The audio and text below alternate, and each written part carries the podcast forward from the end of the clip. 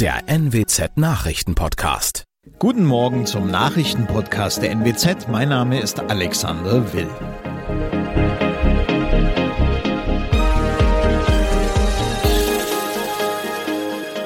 Und das sind unsere regionalen Nachrichten am Morgen.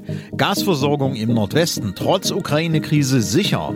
Hochwasserlage in Niedersachsen entspannt sich. Leihfahrräder bald überall in Oldenburg und Polizei stellt Geldschmuggler. EWE-Chef Stefan Dohler sieht die Gasversorgung im Nordwesten im Augenblick gesichert.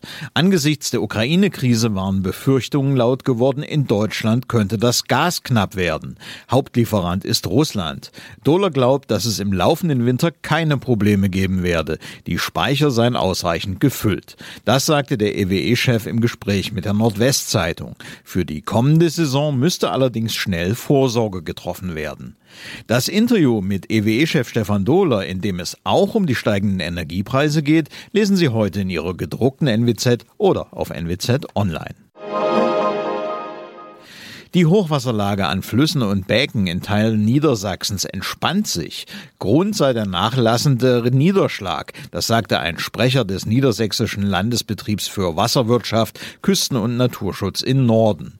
Im Zuge der drei kräftigen Winterstürme, die seit vergangener Woche über Niedersachsen hinweggezogen waren, fiel vielerorts jede Menge Regen. Die Böden sind von dem vielen Nass stark gesättigt, sodass das Wasser meist direkt in die Gewässer abfließt und damit zu höheren Wasserständen führt. Im Ammerland etwa stehen deswegen Wiesen und Äcker unter Wasser, das zwischen Anner Meer trat über die Ufer. Nach den Leihrollern kommen nun die Leihfahrräder. Am 3. April bringt die Stadt Oldenburg das Fahrradleihsystem Olibike an den Start. Nutzer des Angebots sollen jederzeit ein Fahrrad leihen und wieder zurückgeben können. Das System ähnelt dem der elektrisch angetriebenen Tretroller, die seit mehr als einem Jahr über die Stadt verteilt sind. Registrierte Nutzer können die neuen Leihräder über die Internetseite oder eine App freischalten und sofort losfahren. Bargeld in Höhe von rund 27.000 Euro haben Beamte der Bundespolizei bei einer Fahrzeugkontrolle an der niederländischen Grenze bei Bad Bentheim sichergestellt. Das in Zeitungspapier eingewickelte Geld fand sich im Wagen eines 51-Jährigen. Bei der Kontrolle wurde der Mann gefragt, ob er 10.000 Euro oder mehr dabei habe. Daraufhin übergab der Mann das Paket. Eine Erklärung hatte er nicht. An den deutschen Grenzen müssen Bargeldsummen über 10.000 Euro beim Zoll angemeldet werden. Das waren unsere Nachrichten aus der Region. Weitere aktuelle News aus dem Nordwesten finden Sie wie immer auf NWZ Online. Aktuelles aus Deutschland und der Welt hören Sie jetzt von unseren Kollegen aus Berlin. Vielen Dank und einen schönen guten Morgen. Ich bin Benjamin Kloß und das sind heute unsere Themen aus Deutschland und der Welt. Sondergipfel der europäischen Regierungschefs zum Thema Ukraine. Auto, Bahn, Strom, alles wird teurer. Die Ampelkoalition beschließt Entlastungen und in England gibt es keine Corona-Regeln mehr. Die Staats- und Regierungschefs der EU-Staaten treffen sich heute an diesem Donnerstagabend zu einem Sondergipfel. Der Grund ist natürlich die Ukraine-Krise. Es sei wichtig, dass die EU weiter geschlossen und bestimmt handle, schrieb EU-Ratspräsident Charles Michel. Er hat den Gipfel einberufen und verurteilte die aggressiven Aktionen Russlands. Sarah Geiserde berichtet aus Brüssel. Schärfere Sanktionen sind bereits beschlossen. Was besprechen die denn da heute noch? Ja, EU-Ratspräsident Michel schreibt in seinem Einladungsschreiben an die Staats- und Regierungschefs, es sei wichtig, dass die EU weiter geschlossen und bestimmt handle. Deshalb soll jetzt hier in Brüssel auf Chefebene sozusagen über die jüngsten Entwicklungen gesprochen werden. Dabei geht zum Beispiel um solche Fragen, wie kann die EU die Ukraine weiter unterstützen und auch, wie geht man jetzt weiter mit Russland um? In der Vergangenheit waren die EU-Staaten oft zerstritten. Hat die Ukraine-Krise sie zusammengeschweißt? Also ganz ohne Diskussionen geht's auch aktuell nicht zu. Am Montag waren die EU-Außenminister noch hier in Brüssel und da gab's noch unterschiedliche Ansichten dazu, wann der richtige Zeitpunkt für welche Maßnahmen ist. Was sich dann aber geändert hat, als Moskau tatsächlich die beiden selbsternannten Volksrepubliken in der Ostukraine anerkannt hat und auch die Entsendung russischer Soldaten angeordnet wurde. Also totale Einigkeit herrscht auch jetzt nicht unbedingt, aber es ist schon klar, dass es aufgrund dieser akuten Gefahr eines Krieges in Europa sehr wichtig ist, jetzt zusammenzustehen.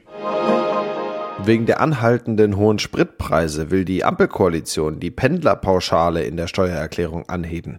Die am 1. Januar 2024 anstehende Erhöhung der Pauschale für Fernpendler wird vorgezogen und beträgt damit rückwirkend ab dem 1. Januar 2022 38 Cent. Außerdem sollen die Verbraucher ab Juli keine EEG-Umlage über die Stromrechnung mehr zahlen. Das von der Koalition beschlossene Entlastungspaket ist milliardenschwer. Clemens Kurt berichtet. Der große Wurf bei den Entlastungen ist es nicht, aber immerhin der Einzelne wird es doch im Portemonnaie spüren. Auf zehn Punkte haben sich SPD, Grüne und FDP verständigt. Strom wird günstiger, die Fahrt zur Arbeit ebenso. Arbeitnehmer können rückwirkend bei der Einkommensteuer mehr absetzen, der Pauschbetrag wird um 200 Euro erhöht. Für von Armut betroffene Kinder gibt's ab Juli einen Sofortzuschlag von 20 Euro pro Monat. Für Empfänger von Grundsicherung gibt's eine Einmalzahlung von 100 Euro. Das alles soll helfen, dass das Leben in seinen Grundbedürfnissen auch bezahlbar bleibt. Wir in Deutschland tun uns ja immer noch ein bisschen schwer, einen Freedom Day auszurufen. England ist da deutlich entspannter. Hier fallen heute auch noch die letzten staatlichen Corona-Regeln. Auf der Insel ist die Pandemie offiziell beendet. Philipp Detlefs berichtet aus London. Welche letzten Regeln fallen denn heute? Ja, viele Regeln sind es nicht mehr, aber es ist trotzdem wesentlich, denn die vielleicht wichtigste Regel, die nun endet, ist, nach einem positiven Corona-Test muss man sich ab sofort nicht mehr in Isolation begeben. Man muss auch seinem Arbeitgeber nicht mehr mitteilen, wenn man sich mit dem Coronavirus infiziert hat. Da setzt die Regierung jetzt voll auf Eigenverantwortung und dass man sich als Infizierter so verhält, wie man das auch bei einer Grippe oder einer Erkältung machen würde. Man müsse jetzt mit dem Virus leben, aber ohne Freiheitseinschränkungen. Das ist das Credo von Premierminister Boris Johnson. Feiern die Leute den Freedom Day oder gab es zuletzt sowieso nur noch so wenige Regeln, dass das heute gar nicht mehr groß auffällt? Nein, das wird hier nicht mehr gefeiert, denn das Thema Corona spielt für die meisten Leute hier im Alltag sowieso schon lange keine Rolle mehr. Die meisten Regeln waren ja schon aufgehoben, der Impfstatus wird eigentlich nirgends mehr kontrolliert, Corona-Tests will auch keiner mehr sehen. Von daher ändert sich heute eigentlich gar nichts. Und eine wichtige Änderung, die tritt erst zum 1. April in Kraft. Ab dann gibt es nämlich keine kostenlosen Corona-Tests mehr. Gibt es eigentlich auch Kritik an der Entscheidung? Entscheidung, alle Regeln aufzugeben? Ja, einige Gesundheitsexperten halten den Schritt für voreilig und befürchten, dass die Zahlen wieder deutlich nach oben gehen könnten, wenn sich Infizierte nicht mehr isolieren und wenn sich niemand mehr testen lässt. Und dass das zumindest langfristig, also im nächsten Herbst oder Winter für Probleme sorgen könnte, vor allem dann, wenn der Impfschutz nachlässt. Die Opposition wiederum wirft Johnson vor, dass er mit diesem Schritt nur von den Polizeiermittlungen in der Partygate-Affäre ablenken will. Regierungspartys im Lockdown, dieses Thema versucht der Premierminister ja gerade abzuschütteln und womöglich gelingt ihm das auch wieder. In unserem Tipp des Tages geht es heute um Versicherungen. Davon haben viele ja gleich mehrere abgeschlossen, vielleicht sogar zu viele. Auf jeden Fall lässt sich bei den Policen oft Geld sparen und besserer Schutz bekommen. Denn viele Verträge sind veraltet oder überflüssig. Ronny Thorau räumt mal ein bisschen auf. Wie verbreitet sind denn schlechte bzw. unsinnige Verträge? Naja, also die Versicherungskosten sind am Steigen gerade in Deutschland. Allein innerhalb von zehn Jahren sind die Kosten da um ein sattes Drittel gestiegen.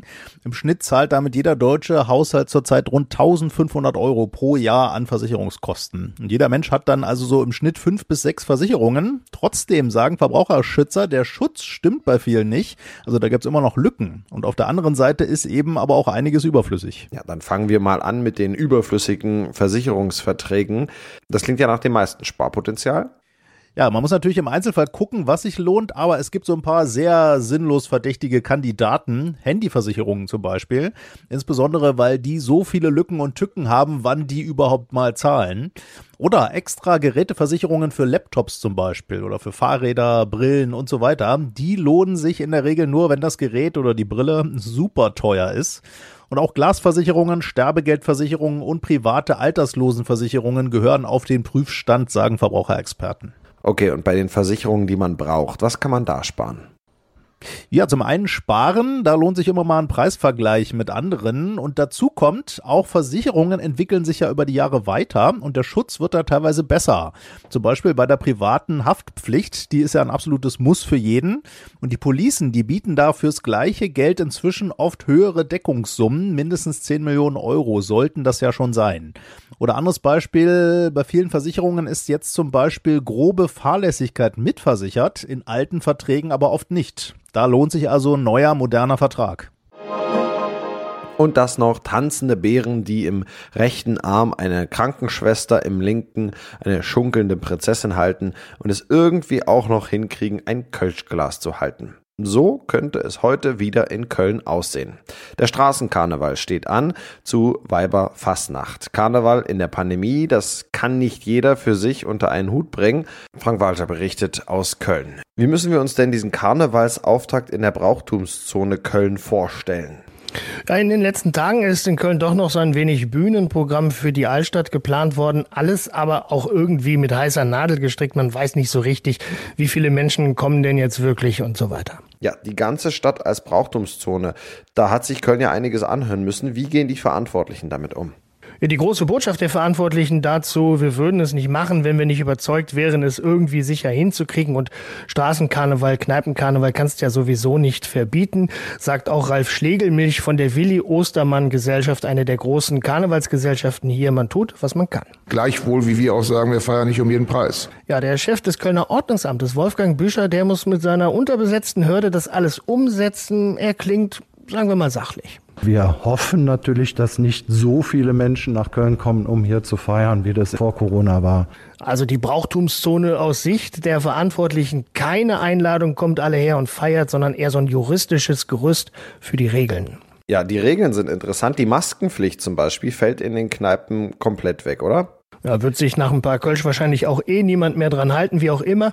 Die bis gestern Abend hier in Köln tatsächlich noch geltende Maskenpflicht auch draußen im öffentlichen Raum, die ist jetzt über Karneval weg. Tanzen wird geduldet. Und wenn du draußen feiern willst, brauchst du 2G+. In der Kneipe, da ist es schärfer, da musst du geboostert sein und brauchst zusätzlich auch noch einen negativen Test. Klingt nicht gerade übersichtlich, was die Regeln angeht. Wie wollen die Behörden denn da überhaupt kontrollieren? Äh, es soll Stichproben geben, verspricht die Stadt Köln. Ich sag mal, rund 160 Mitarbeiter hat das Kölner Ordnungsamt. Teil das mal auf in zwei Schichten rund um die Uhr für eine Millionenstadt. Die Wahrscheinlichkeit, dass du in London oder in Paris während der Rush Hour erwischt wirst, wenn du bei Rot über die Ampel gehst, ist sicher um ein Vielfaches höher. Aber wenn du erwischt wirst, dann drohen je nach Verstoß Strafen von 250 bis 5000 Euro. Ja, das war's von mir. Ich bin Benjamin Kloß und wünsche Ihnen noch einen schönen Tag. Bis morgen.